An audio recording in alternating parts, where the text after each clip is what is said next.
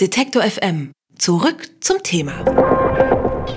Die Hälfte der Bienenvölker in Deutschland soll diesen Winter nicht überlebt haben. Doch das Phänomen Bienensterben an sich, das ist nicht neu. Bereits seit zehn Jahren sterben die Insekten massenhaft. Schuld daran sollen unter anderem die Landwirte mit ihren Pestiziden sein. Doch würde sich alles verbessern, wenn die Bauern nicht mehr sprühen? Diese Frage möchte ich mit Imkermeister Thomas Radetzky klären. Er ist Vorstandsvorsitzender der Aurelia Stiftung. Guten Tag, Herr Radetzky. Hallo, Frau Landes. Um die Hälfte der Bienen sollen diesen Winter gestorben sein. Das klingt besorgniserregend, aber ist es nicht jeden Winter so, dass es nicht alle Tierchen schaffen?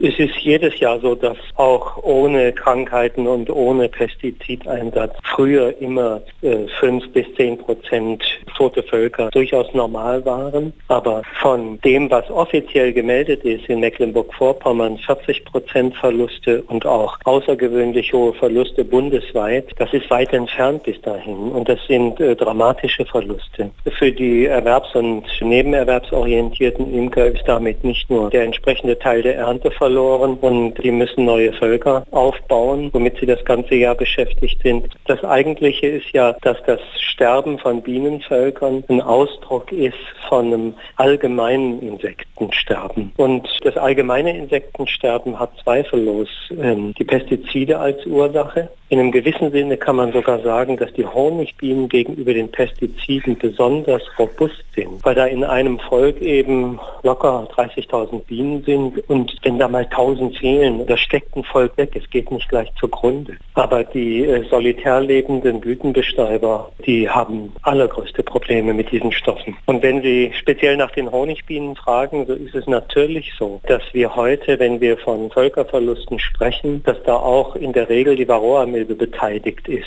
Und das ist ja ein Parasit, der aus Asien eingeschleppt wurde, den unsere Bienen nicht kennt. Oftmals wird das Bienensterben verkürzt darauf, es sei die Varroa-Milbe. Das stimmt eben nicht. Die Varroa-Milbe steht nur im Vordergrund. Also auch im wörtlichen Sinne. Die verdeckt die anderen Einflussfaktoren. Sie ist nicht alleinige Ursache. Denn ein Bienenvolk stirbt niemals an den Milben. Das Bienenvolk stirbt an den sogenannten Virus-Sekundärinfektionen. Also die Milben infizieren die Bienen mit weiteren Krankheiten. Es ist eine Frage des Immunsystems, wie die Honigbienen damit zurechtkommen. Was ist denn jetzt aber hauptverantwortlich für dieses massenhafte Sterben in diesem Winter? Die Pestizide, die Milbe oder das kalte Wetter?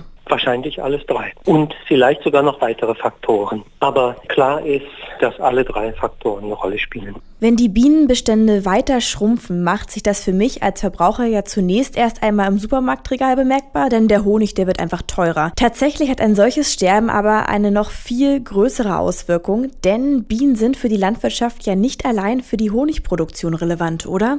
So ist es.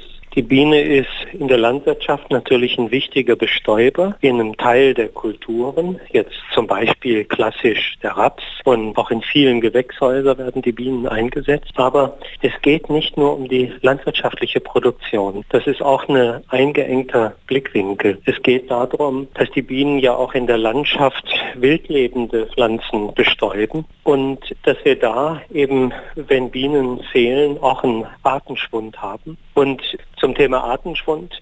Da ist es ja auch so, wenn Honigbienen oder solitär lebende Bienen fehlen, unsere Bienen alle werden ja auch ständig gefressen und das ist auch gut so. Die Vögel, Reptilien, die leben von den Insekten und wir haben einen Rückgang, der eben die ganze Nahrungskette äh, gefährdet und somit äh, auch zu einem dramatischen Artenverlust führt an anderen Stellen. Und wie sieht das jetzt in anderen Ländern aus? Ist das Bienensterben nur ein Problem bei uns oder gibt es das auch europaweit?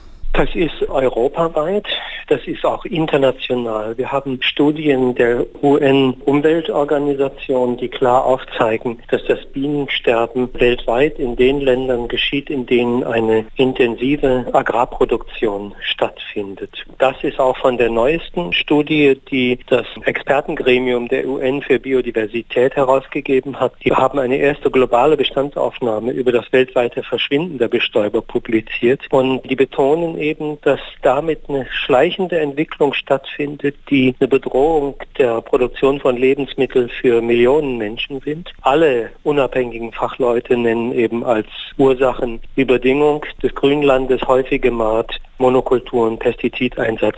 Die Aurelia Stiftung und der BUND für Umwelt- und Naturschutz in Deutschland haben einen nationalen Aktionsplan zum Schutz der Bienen erarbeitet. Was hat man sich denn jetzt für Maßnahmen überlegt, um das Bienensterben zu verhindern?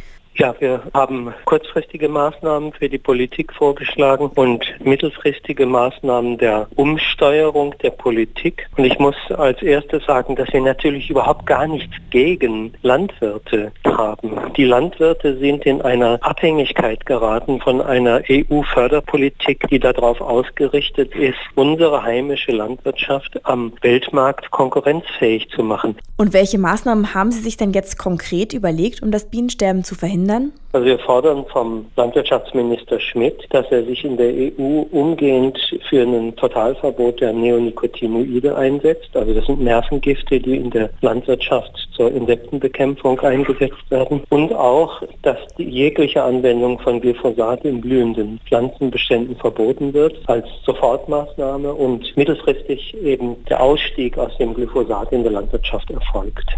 Werden Sie bei diesen Maßnahmen auch von der Politik unterstützt oder werden Sie alleine gelassen mit Ihrem Aufruf an den Bundeslandwirtschaftsminister? Naja, wir haben ja eine große Koalition, die macht, was sie will. Und bis zur Wahl wird sich nicht mehr viel tun. Da ist es so, dass wir wenig Hoffnung haben, dass Herr Schmidt ähm, außer einer verbalen Unterstützung und sagt, wie wichtig ihm die Bienen sind, dass wir da in, in dieser Legislaturperiode noch was erwarten. Sie müssen sich klar machen, dass unser Landwirtschaftsminister Schmidt, der sich mit allen möglichen Konferenzen als Bienenfreund darstellt, dass der ein Grünbuch rausgegeben hat zur Landwirtschaft. Und in dem Buch kommt weder das Wort Biene vor, noch das Wort Imker, noch das Wort Honig. Also da sehen wir, dass tatsächlich die Biene eigentlich nicht echt auf dem Schirm ist. Sagt Imkermeister Thomas Radetzky. Um das Bienensterben zu verhindern, haben die Aurelia Stiftung und der BUND für Umwelt und Natur Naturschutz in Deutschland einen nationalen Aktionsplan zum Schutz der Bienen vorgestellt. Warum es so wichtig ist, die Insekten zu schützen, darüber habe ich mit ihm gesprochen, denn er ist auch der Vorstandsvorsitzende der Aurelia Stiftung. Vielen Dank. Auch Ihnen herzlichen Dank, Frau Landes. Alle Beiträge, Reportagen und Interviews können Sie jederzeit nachhören im Netz auf detektor.fm.